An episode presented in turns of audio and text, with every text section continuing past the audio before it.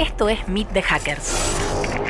Un espacio en el que conversamos con profesionales, especialistas y personalidades destacadas de la ciberseguridad para conocer su trayectoria, sus ideas y sus visiones. Relájate y disfruta de esta charla en compañía de Fede Pacheco. Meet the Hackers. Hola a todos, señoras y señores. Estamos acá con Javier Antunes. Hola Javi, ¿cómo andás? ¿Qué haces, Fede? ¿Cómo estás? Eh, ¿Cómo están los que nos están escuchando? Espero que todo bien.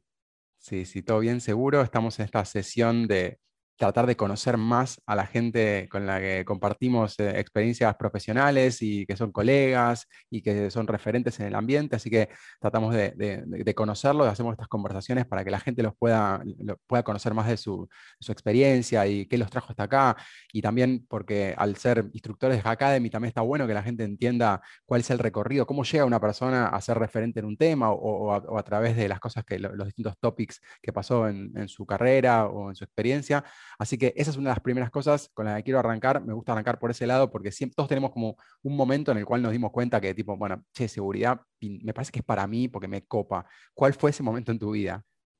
Uh, fue hace mucho, mucho. Poneme, eh, poneme una, un tiempo. ¿Un, un año, año, o hace cuántos? No, año 94, 95 debe haber sido. Wow. Este, Sí, 95 creo que fue cuando empecé a, mirar así de costado. Dije, uy, una seguridad, eh, ¿qué, qué, qué, onda esto?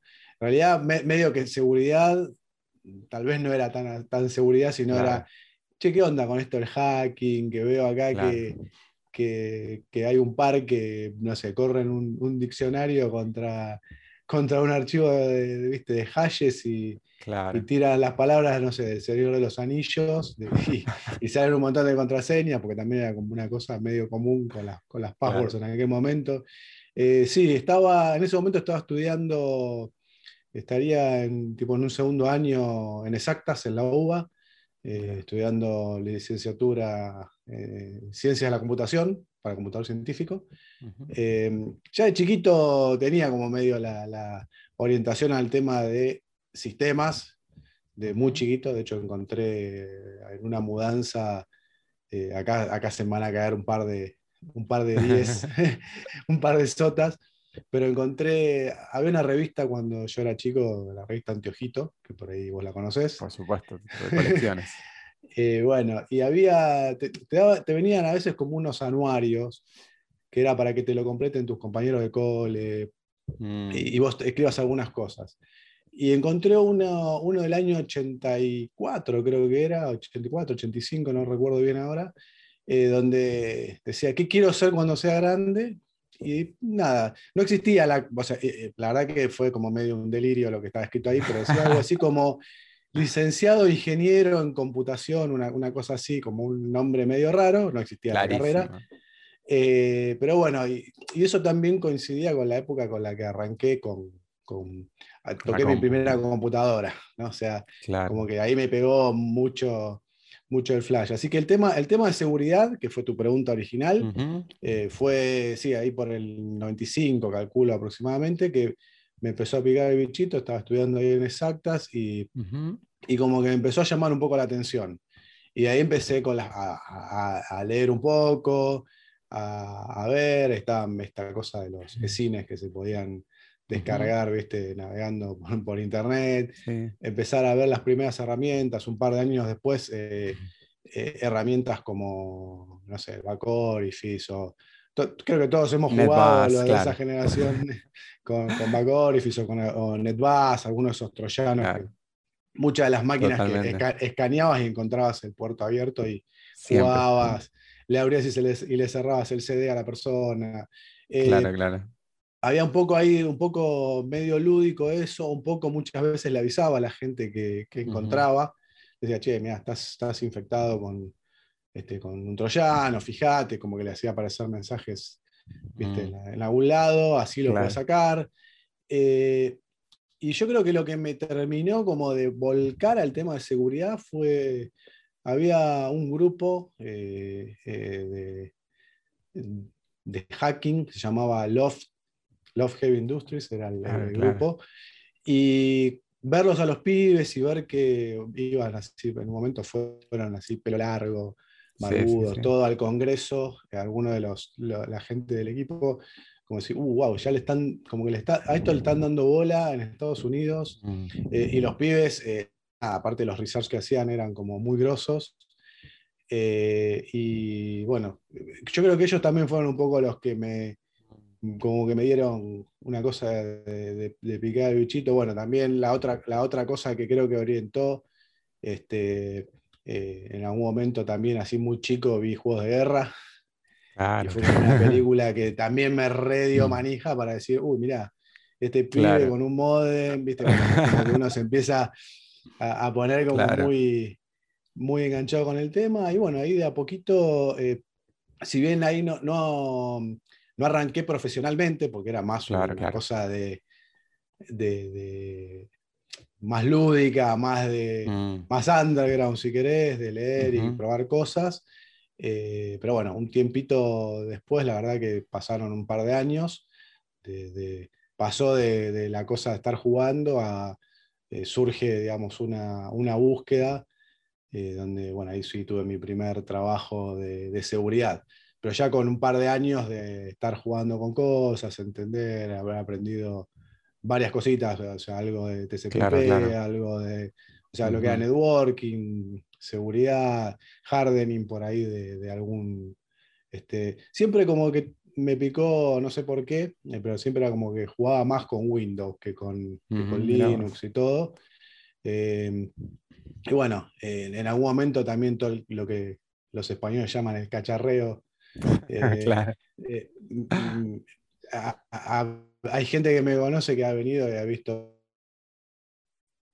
una habitación con seis monitores y, cinco o seis máquinas todo el tiempo ahí prendidas, que era mucho ruido,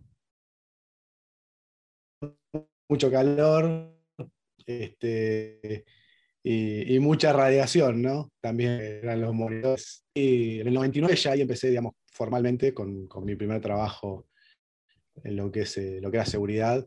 Eh, ya en una compañía, ¿no? O sea, en, en O sea, ¿arrancaste directamente de seguridad o primero algo de sistemas y después te pasaste? ¿O cómo, cómo fue la, la, primera En realidad tuve la suerte, mira, tuve la suerte de haber podido hacer un poco de todo, eh, de, como de haber experimentado pasar por distintas áreas. Eso, o sea, hice, en algún momento trabajé haciendo desarrollo, trabajé haciendo soporte, eh, trabajé haciendo aplicaciones, pero no no tanto a nivel de desarrollo, sino más este, lo que hoy es eh, macros, ¿viste? De, mm, Office. O sea, era Visual Basic for Applications, hacía aplicaciones con eso. Eh, hice como varias, probé varias cosas eh, y, y, bueno, trabajé en redes, ahí dando soporte de redes y bueno, de un poco de todo lo que fui probando, ahí me fui dando cuenta que seguridad era lo que, lo que me gustaba y le aposté, digamos, todo, todo a eso. Y bueno, seguridad, década del 90 era otra cosa, ¿no? Claro, este, totalmente. Por ahí como más simple. claro, sí. por lo menos... Mm, no, no, dale, ¿Vos venías de colegio técnico antes ya? No. O, no? Ah, o sea que además estaba la barrera que tenías que aprenderlo. Incluso lo de la parte técnica ah, tenía más para aprender ahí. Sí, más o menos. Eh, yo empecé a, la primera computadora toqué en tercero o cuarto grado en la primaria.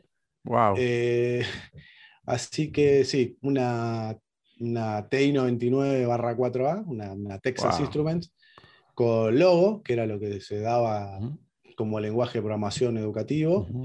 Eh, después pasé parte a Commodore, Commodore 64, Commodore 128, y las primeras, las primeras PCs, me acuerdo que como venía hacía muchos años tocando justamente las, las Texas con Logo, qué sé yo, me acuerdo de haber usado Logo en, no sé, ni siquiera, creo que ni siquiera era una XT, ya era algo mm. más, más previo. Claro, claro. Este, de hecho, mm, creo que no, ni, ni, de, OS tenían esas máquinas. no, no, me acuerdo qué sistema operativo era.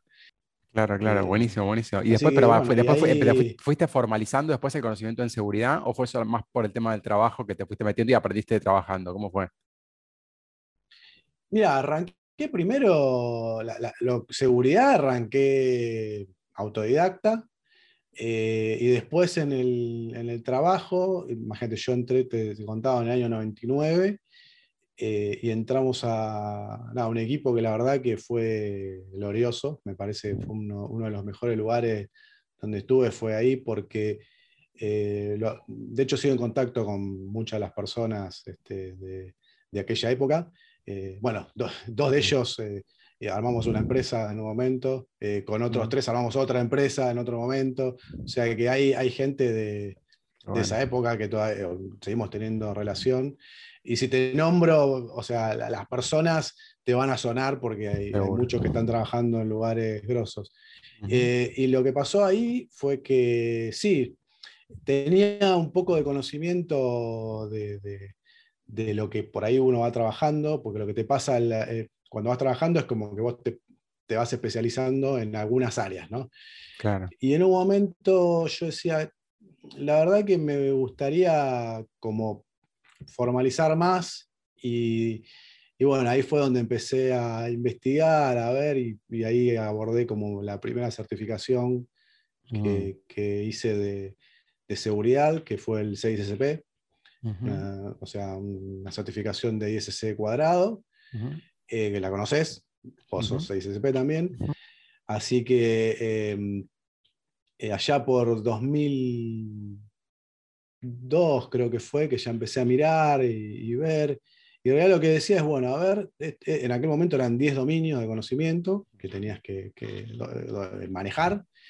Y empecé a mirar y decir, bueno, a ver, ¿de qué trata esto? A ver, criptografía, ah, mira, criptografía, yo ya laburé algo, ok, perfecto la parte de políticas, eh, más de governance, bueno, sí, también trabajé. Entonces empecé a mirar y dije, bueno, y la verdad es que tuve la suerte de haber trabajado, poner en cinco o seis dominios de los, de los diez. Eh, el, que no, el que no había trabajado por, por, una cuestión lógica era la parte de leyes y todo eso, claro, eran todas leyes de Estados Unidos. Claro. Eh, no había trabajado tanto con lo que era continuidad de negocio, eh, algunas cosas de ingeniería, ¿viste? lo que ellos llaman más de, ingeniería, eh, los modelos formales que hay de, seguridad y la parte de, ingeniería a bajo nivel, que ellos incluso tienen una certificación especial. Eh, tipo el Orange Book y toda la, la, Pádula, todos esos modelos. Sí, cosa, cosa que nadie igual tenía experiencia en eso. claro, que, no, en general uno no lo usa mucho en la práctica, pero que después entendés que tienen una, buena lógica. Eh, y dije, bueno, vamos a estudiar para esto. Y, en el año 2003, eh, ahí fue, como, digamos, el, el, año donde rendí el examen. No se, no se podía, bueno, olvídate de, que se online. Totalmente. Era papel, tenías que esperar la corrección. Sí, dos meses. Un tiempito. Y además tuve que viajar para poder rendir el examen. Porque ah, ¿se hacía en Uruguay? sí, ¿Dónde era más cerca? Uruguay. era el país más cerca donde se podía rendir, así que tuve que cruzar el charco. Eh, y me acuerdo, hay un edificio de la Bolsa de Comercio, creo que era un edificio. En la zona de bancos. Eh, así que fui, me acuerdo, un sábado, seis horas ahí sentaditos eh, en un lugar, unas mesas gigantes. Y éramos poquita gente, éramos no, más de 10 personas que estábamos rindiendo. Eh, así que, bueno, por suerte salió bien, me llegó la aprobación del, del, examen, así que desde esa época ya hace, no sé, muchos años, no sé, más de 15 años. Estamos hablando de casi 20 años, un montón. lo cual es, espectacular porque la mayoría de la gente que conozco, incluyéndome a mí mismo, yo más o menos rendí en el 2010, em, y la mayoría de la gente que conozco se retiró más cerca de, lo que rendí yo que lo tuyo. Con lo cual, esto habla de un pionero absoluto y posta, eh, es difícil encontrar gente que mucho antes de eso haya rendido en Argentina, que haya tenido sí, justamente porque además sabía viajar y eso. Así que buenísimo, acknowledge por eso. ¿eh? Sí, era, era costoso, los libros eran difíciles de conseguir, eran caros, tenías que pedir que vengan de Estados Unidos, los cursos eran, eran caros. Y sí, me acuerdo que de hecho venía, eh, eh, daba unos bootcamps, o sea, estos entrenamientos de una semana intensivos. Eh, venía Donald Glass, Sí, me acuerdo. Era un argentino, pero que vivía. Era argentino, pese a su nombre, Donald Glass. Donald R, Donald R. y, pero él vivía en Estados Unidos, así que bueno, viajaba a Argentina y daba, daba el curso. Creo que fue el primer curso que dio en Argentina. que bueno, en, ese tuve la suerte de estar y conocerlo a Donald, un grosso. Personaje total. Y bueno, ahí conocí también a, varios, a varias personas que todavía sigo en contacto, ¿no? Este, me acuerdo, bueno, sé, Jorge Coca, no, quiero olvidarme de alguno, creo que, creo que ahí también lo conocí a Nicolás Mauna, a Rocío Marenda, bueno, mm. varias personas que después siguieron muy vinculadas ¿no? con el tema de, del ambiente claro, Claro.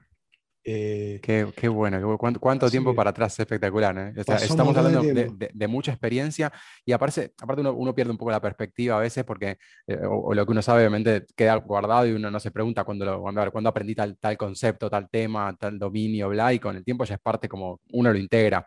Y, justamente es unas cosas que tratamos de, yo trato de transmitirle siempre a la gente que está arrancando, que la gente que generalmente está del otro lado, tiene recorridos que son generalmente largos, que tiene carreras universitarias, posgrados o certificaciones, o bien, experiencia, quizás no, no educación formal, pero mucha experiencia, y generalmente es un montón. Y hoy en día está mucho esto de, bueno, quiero saberlo ya, pasado mañana. ¿Cómo, cómo hago para saber lo mismo que sabes vos, pero dentro de seis meses? Y realmente es difícil como eh, tratar de, acomodar las expectativas ahí. Así que esa, la otra pregunta que te quería hacer relacionada con, con, con tu camino es cuándo empezaste vos a estar del otro lado y a te diste cuenta que tenías vocación o que te gustaba también contar lo que sabías y dar clase vos? Mira, creo que fue, o sea, a ver, eh, el tema de dar clase, por ejemplo, fue poco tiempo después, eh, un poco llevado por, por, la cuestión de la comunidad y otro poco por el trabajo. Eh, yo en, esa época, un, par de años después, estuve trabajando en una consultora y uno de los focos grandes que tenía la consultora era, capacitación, se daban, eh, se daban clases, uno también uno de los primeros programas de, seguridad que había acá en Argentina se daba en la Universidad KS, también te debes acordar De, aquella época. Eh, y me acuerdo que sí, que nos, nos tocaba por ahí ir a dar clase los sábados. Creo que había una clase durante la semana y una clase los sábados, que eran las, las clases prácticas generalmente me enfocaban esa parte de, las partes, las clases prácticas, de hacer laboratorios y, cosas por el estilo que eran más técnicas. Y bueno, también por, haber, eh, por ya haber rendido el CSCP y todo, mm, bueno, empezamos a ver también los entrenamientos de, de CSCP. Y, nada, y siempre surgía alguna cosa. ¿Querés venir a, contar tal cosa que, estuvimos viendo o tenés algo interesante para, para comentar? Y a veces vos mismo decís, bueno, a ver, este evento me gusta, eh, o conozco a los organizadores, me acerco a, eh, tipo, a, aportar. Que, a ver, siempre hay alguna cosa que vos por ahí, por, porque te interesó, porque eh, tuviste la necesidad de verlo, lo, lo, terminaste investigando en un poco más de profundidad y decís, bueno, la verdad que siempre está un poco igual esa cosa de el síndrome del impostor, que decís, mm, no, bueno, claro. no, sé, no sé si ir a darlo, porque ¿Quién no, soy yo? sé tanto del tema. Claro. o sea, ¿quién, ¿quién, soy para hablar de esto?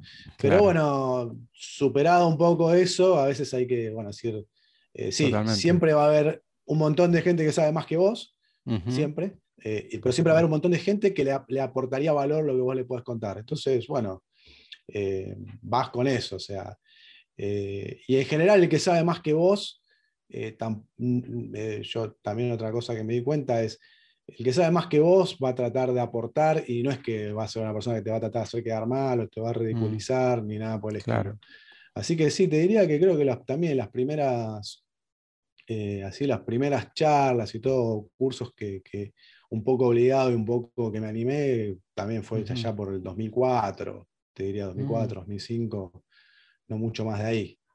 Buenísimo, buenísimo. Creo, que estuve en, en un InfoSecurity, ahora estoy pensando, creo que el primer evento, no estoy 100% seguro, tendría que buscar, pero creo que mm. fue un InfoSecurity 2004, eh, así que mm. presentamos charla y que nos la acuerdo. Fue una charla de biometría. Mira vos. E, es, muy probable que yo haya estado ahí, porque ya esa época ya estaba dando cuenta por eventos y, me, acuerdo de esos eventos, incluso antes que sean en el barco y toda la historia. Este, Pero 2004, 2005, 2003, por ahí ya, sabía, eh, ya era, empezaban a hacerse los eventos de seguridad, obviamente, y ya empezamos a, la gente se empezaba también a encontrar desde colegas, profesionales, ¿verdad? que no, uno, algunos conocía, otros no, pero de, alguna forma reforzaba muy, los eventos reforzaron mucho. Después empezó a haber como hay sobrepoblación de eventos y andas a ver cómo seguirá esto. Pero una, una época bastante interesante esa, de 2003, 2004, 2005, por ahí. Sí, me acuerdo que creo que fue el, no sé si el segundo año que se hizo eh, InfoSecurity en aquella época, que fue en el Hotel Hilton, me acuerdo que fue como tipo un salto, antes se hacía en un lugar más chiquitito, como que sí, había, había sido, este, fue una experiencia interesante. Fue una experiencia interesante también porque se acercó una persona, nosotros, más allá de presentar la parte más conceptual de biometría, en aquel momento estábamos con un emprendimiento eh, mm, relacionado con biometría eh, que nada, no, estaba como faltaba que avance mucho la tecnología también, ¿no? Para poder hacer lo que queríamos hacer. Eh, la capacidad de CPU no nos daba, era, ahora viéndolo en perspectiva, te digo, era medio un asco lo que... pero no, pero no, por, no por nada, sino porque no daba, no daba la capacidad de CPU. Nosotros queríamos hacer mm. biometría por voz. Mm. Eh, fue, fue, una época linda, me acuerdo, pues había, trabajábamos con un físico que él había hecho, eh, su, estaba haciendo como su, su modelo ah, y, ya tenía como, o sea, ideas muy locas que se le ocurrían. De hecho, no sé, en un momento me acuerdo que viajó a un workshop en, en Suiza y volvió con una idea. Me dice, me di cuenta que el canto de los pájaros hace tipo, bueno, como que hizo una relación de eso con la voz humana eh, y salió un algoritmo de eso que, bueno, mejoraba la velocidad de lo que queríamos hacer, pero igual seguía tardando, tipo, para autenticar a una persona tardábamos, no sé, 12 horas. Claro, claro, claro había que procesarlo. Andaba bien, pero era lentísimo. Y bueno, eso terminó por ahí no prosperando, este, como, porque era, era como un, em, un, emprendimiento que teníamos en aquel momento. Y lo que fue interesante, te decía, se acercó una persona que sabía mucho más que nosotros y, pero ya en privado, como que medio no, nos cacheteó y nos dio un poco de realidad. Ah, de, de, decir, ah, bueno, ustedes están haciendo esto, ah, ¿y cuál es tu, bueno, por ahí un poco técnico, ¿no? Pero, claro.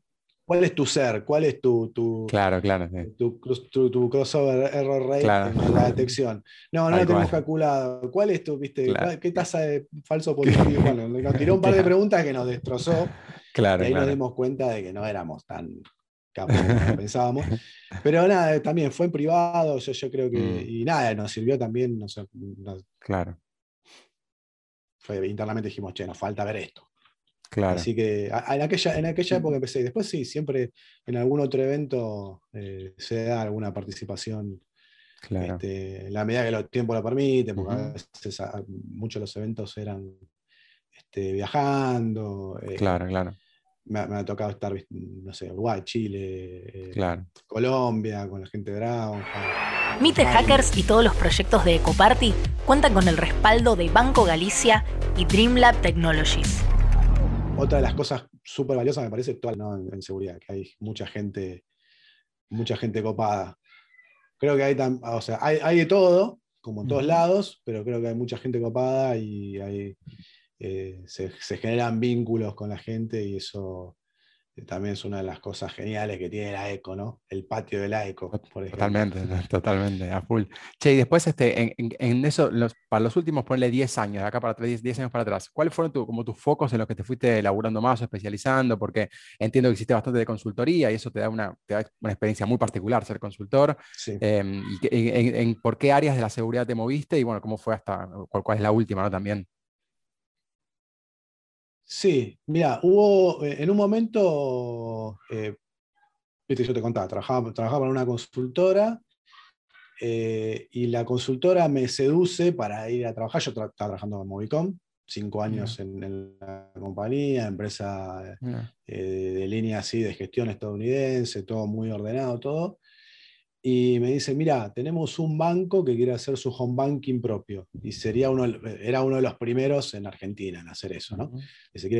la mayoría de los bancos en aquel momento tenían su home banking o en Link, o Link es una, es una de las redes de cajeros, o en Banelco, lo que hoy es Prisma, eh, que también era la otra red de cajeros automáticos que ATM que, hay, que había en Argentina en aquel momento.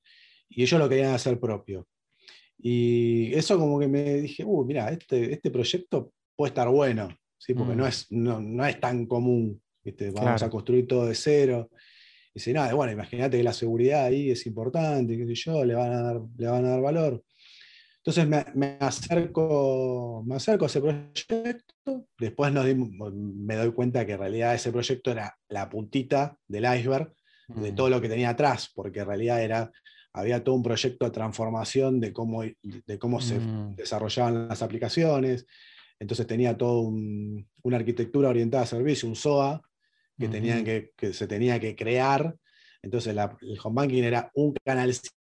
Claro todo, todo una cosa monstruosa que antes. Trabajé con bancos, trabajé mucho en arquitectura, eh, seguridad en redes, seguridad aplicativa, este, eh, IPS, eh, de todo un poco, ¿no? O sea, despliegue de aplicaciones.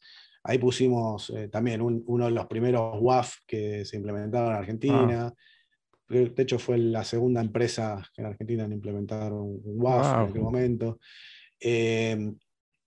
Entonces, bueno, nada, fue súper interesante. Gran parte de eso hoy sigue existiendo. eso, como que sentó un poco las bases. Yo siempre el tema de la consultoría me, me, parecía interesante, así que en 2007 como que empecé a hacer un poco en paralelo con mi trabajo algunos, algunos trabajos de consultoría de vuelta. Este, y de a poco, eh, nos fuimos eh, generando todas las bases como para empezar a laburar full time en lo que es consultoría. Y lo que tiene de bueno es que, bueno, nada, pasás, primero que pasás por muchos proyectos que muchos son re interesantes, ves diferentes empresas, entonces ves diferentes culturas, no es lo mismo una empresa eh, es más, ves diferentes presupuestos incluso, porque puedes trabajar en, una empresa gigante eh, este, con, mucho presupuesto, en una empresa pyme que es más ágil, con mucho presupuesto o con poco presupuesto. Este, o sea, diferentes realidades ves ahí, entonces también te hace hacer un poco más flexible o adaptativo con las, con las recomendaciones que haces o con las cosas que desarrollas.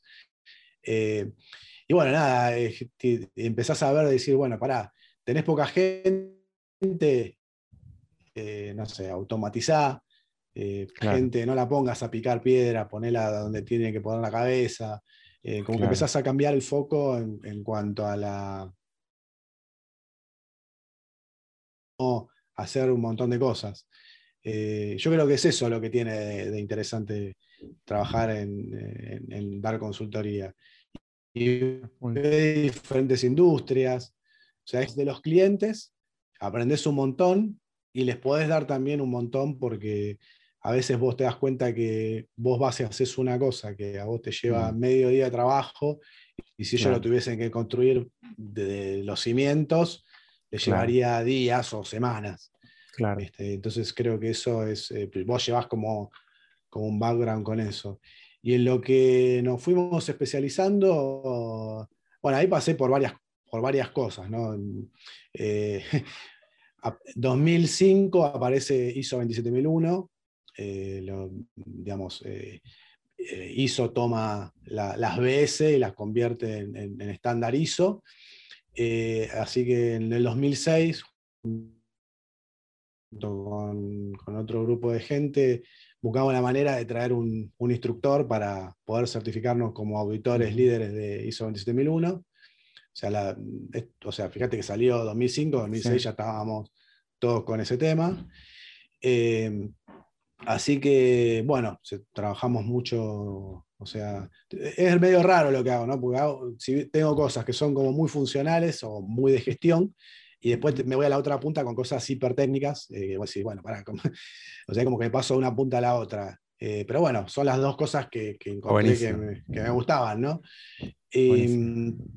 Entonces lo que siempre seguí, viste que te contaba, por ahí lo de seguridad que hacía al principio tenía mucho que ver con Windows. Microsoft tuvo una, época así como medio, medio oscura con NT4 y con, Windows 2000, donde digamos, lo que, lo que pasaba era que cada vez que publicaban una nueva versión del sistema operativo aparecieron un montón de bugs, problemas de seguridad. a partir de ahí aparece la iniciativa de seguridad de Microsoft, el MSRC y todo lo que, lo que conocemos ahora, que los parches salen este, una vez por mes, antes no era así, te salía cualquier día, fue, o sea, no había ciclo. Te debes acordar de eso, que era un dolor de cabeza. Em, pero bueno, a partir de 2000 o 2003, diría Windows 2003, como que se tranquilizó un poco, se calmó un poco la, aparición de, problemas de seguridad eh, y hubo una paz, una relativa calma durante varios años. Aparecían eh, bugs, eso siempre pasa, pero como que no era tan grande eh, la problemática como venía siendo. Y hubo como, hará unos 5 o 6 años, todo un, un florecimiento, un renacimiento con el tema de de los ataques, el research y, mm, toda la historia. Y bueno, ahí retomamos un poco el tema de, investigar cómo, o sea, los nuevos ataques, cómo romper y entender, bueno, se rompe de esta manera, se arregla de esto, porque venía más de la parte defensiva. Eh, y empezamos también a armar un poco el tema de los cursos que tenían que ver con, con la parte defensiva. Si ustedes, o sea, bueno, un poco previo a lo de la ECO, a la aparición nuestra por ahí en la ECO con los cursos, este, pero ahí aparecen lo que era, lo que después se convierte en, Defending the Ground, que era defendiendo la corona. La gente, nosotros le mostrábamos algunas cosas de cómo romper y la gente se ponía como muy manija, como decimos acá en Argentina, con eso. como que decía, no, pero a ver, mostraros algo más. Y bueno, de a poco fue mutando y bueno, lo que, lo que fuimos haciendo es eh, cada vez nos fuimos especializando también más en la parte ofensiva. Así que eh, ahí es donde arrancamos un poco con el tema de lo de Red Team. Eh, nos, empezamos a meter con, bueno, hacer laboratorios, este, probar cosas, hacer laboratorios de los que hay, tipo, no sé, Hack the Box o o, plataformas de ese estilo, Pentester Academy, eh, TryHackMe, empezar a, probar cosas, eh, Zero Point. hay, un montón de, proveedores que tienen sus laboratorios eh, que emulan una red real y bueno, tu, función ahí es tratar de comprometer todo. Así que bueno, de a poco fuimos, este, por eso te decía, pasamos de la cosa muy funcional con, con ISO a temas técnicos de bajo nivel, pero bueno, como también era como cosas con las que había empezado, no, no resultaba tan, tan complejo este, retomarlo. Así que ahí, eh, ahí arrancamos un poco con el concepto de lo que es Red Team. y, bueno, y también uno, uno, arranca con una idea de lo que es Red Team y después te das cuenta que es otra cosa muy diferente a lo que es el Pentest. Eh, que, bueno, eso tratamos también de explicarlo en, muchos ámbitos. Eh, y de a poco está pasando que, bueno, es, eh, todo el tema de Red Team se está viendo, el Red Team bien entendido, se está viendo que las organizaciones empiezan a decir, bueno, a ver, ya puse un montón de ferretería, puse un montón de plata, tengo equipo de detección, bueno, tengo EDR, tengo esto, tengo anti-malware, tengo SIEM, pero bueno, ¿y todo esto funciona o no claro, ¿y ahora? Bueno, igual, es un poco para hacer las pruebas. Bueno, si me atacan, eh, vos emulas un ataque real, si lo haces la emulación o una simulación, eh, y usar las mismas técnicas que un atacante, que un APT, por ejemplo, ¿me ves o no me ves? Bueno, eso es un poco la, en lo que estamos ahora en los últimos años, ¿no? O sea, trabajando con, esas cosas. Y también tratando de, compartirlas, ¿no? O sea, en, los cursos y en las en el área Red Team que se armó para, la ECO, es tipo traer cosas que se están viendo afuera, eh, bueno, traerlas también para acá, para Latinoamérica, ¿no? Sí, a full yo, particularmente una de las cosas este, que, más me gusta de tu perfil, que siempre valoré un montón desde la primera charla que te escuché, que yo recuerde, seguramente escuché alguna antes, pero de algunas primeras que yo recuerde, que debe haber sido en algún Segurinfo, si mal no recuerdo también, em, es, esto de que te pudiste mover por, dos mundos de, manera súper, eh, como súper profunda y, dándole manija full, no es tipo, tipo coquetear con una cosa pero dedicarse a la otra, sino que estuviste metido en, cosas técnicas, en cosas de management, en cosas de gestión y cosas menos técnicas y bla. Y me parece que esa amplitud, yo, yo valoro un montón a la, gente que, que, tiene también el coraje de meterse en cosas diferentes, porque uno sabe que en algo seguramente le va a ser más fácil y puedo volver y te gusta, y después de, no sé, 15 años le diste una vuelta a toda la calecita, llegaste a otro, desde, otro, desde otro lugar y mucha más experiencia, llegaste a, a retomar cosas técnicas, y eso a mí me parece fantástico eh, en los perfiles, en la gente en general que lo hace, y me parece que se requiere un montón de coraje también, porque de nuevo hay que bancarse él, bueno, me tengo que poner al día, que, que, hay que saber, o sea, cuánto tiempo me puedo poner al día con cosas que, que, no, que no fueron mi foco durante muchos años, así que eso es de las cosas que más valoro de vos como profesional, así que está buenísimo y creo que quiero que la gente también sepa eso, porque no es, no es joda. Bueno, gracias. Sí, y es cierto, hay, hay momentos donde se te genera la duda, decís, uy, eh, porque eh, eh, cuanto más aprendes, más te das cuenta que no sabes nada. Hay más para saber siempre, siempre hay más. siempre hay mucho más. Yo creo que también la, cosa interesante hoy de seguridad es cuando nosotros arrancamos, de fines de la década del 90, seguridad era, yo hago esta comparativa, vos tenés los médicos ¿sí? y tenés el médico que es pediatra. Eh, era, era como eso, o sea, sistemas o IT era el médico y seguridad era una especialización adentro de IT o de redes, porque en realidad era, era como tipo redes y sistemas operativos, medio seguridad era como que giraba todo alrededor de eso. Eh, hoy lo que está pasando es que seguridad, eh, en vez de ser, como decíamos, el médico y el médico pediatra, tenés el, médico pediatra especialista en eh, eh, cirugía de mano. O sea, hoy se abrió de una forma seguridad donde vos, lo, bueno, antes era como que tenías que necesariamente ser generalista porque no había, no había opción. Hoy vos podés elegir un montón de, subespecialidades. Este, ¿Te gusta el ofensivo? Hay, podés hacer, no sé, seguridad de aplicaciones mobile, seguridad de aplicaciones web, seguridad de sistemas, eh, o sea, ataque pentest, red team. ¿Te gusta la parte defensiva? Tenés eh, hardening, detección, threat hunting, análisis de malware. Hoy o sea, y, te, hablé solamente de defensivo ofensivo. Sí, totalmente. gente que hace governance. Eh, riesgos, claro, totalmente. Riesgos. Y, en esa, cuando, a ver, cuando, cuando la gente, eh, eh, o sea, alguien que llega ahora, ¿no? O sea, y con esto quiero, quiero cerrar así, este, me parece una pregunta que, que tiene mucho que ver con, con, lo que también tuviste contando del recorrido, que lo que pudiste atravesar un poco de todo esto, y hoy ves que la gente llega, abre la puerta y se encuentra con que hay un universo al otro lado y seguramente alguno te viene a preguntar y dice, ¿sabes qué, Javi? Me quiero meter en, seguridad, habla chicos más chicos por ahí que te preguntan. ¿Cuál es el, tip más importante que les das este, cuando alguien quiere, está arrancando? Al que está arrancando, ¿cuál es como el tip que vos considerás que es el que es fundamental? Qué buena pregunta. Yo porque eh, hoy, si vos, o sea, si vos querés saber todo, primero es imposible, no se puede, nadie, lo, nadie sabe todo. Por eso están las especializaciones. Eh, entonces, es como querer comerte un elefante en un día. No, no. Ah. Entonces, el elefante lo tenés que cortar. Bueno, yo sé que hay, gente que es, es, un paralelismo, ¿no? Pero digo, lo tenés que. Es un monstruo de tener un cancerbero que además eh, es siamés con otro cancerbero. es un monstruo de seis cabezas. Claro. Este, primero que te, por ahí te podés eh, lastimar con algo, pero la idea es, bueno, empezar de a poco y probar, buscar. O sea, yo lo que le diría es mirá todo lo que hay, no te, no te cierres en, no sé, no te cierres solo en Pentés, no te cierres solo, busca qué es lo que, la parte que te gusta eh, y, dale, y dale por ese lado, pero probá.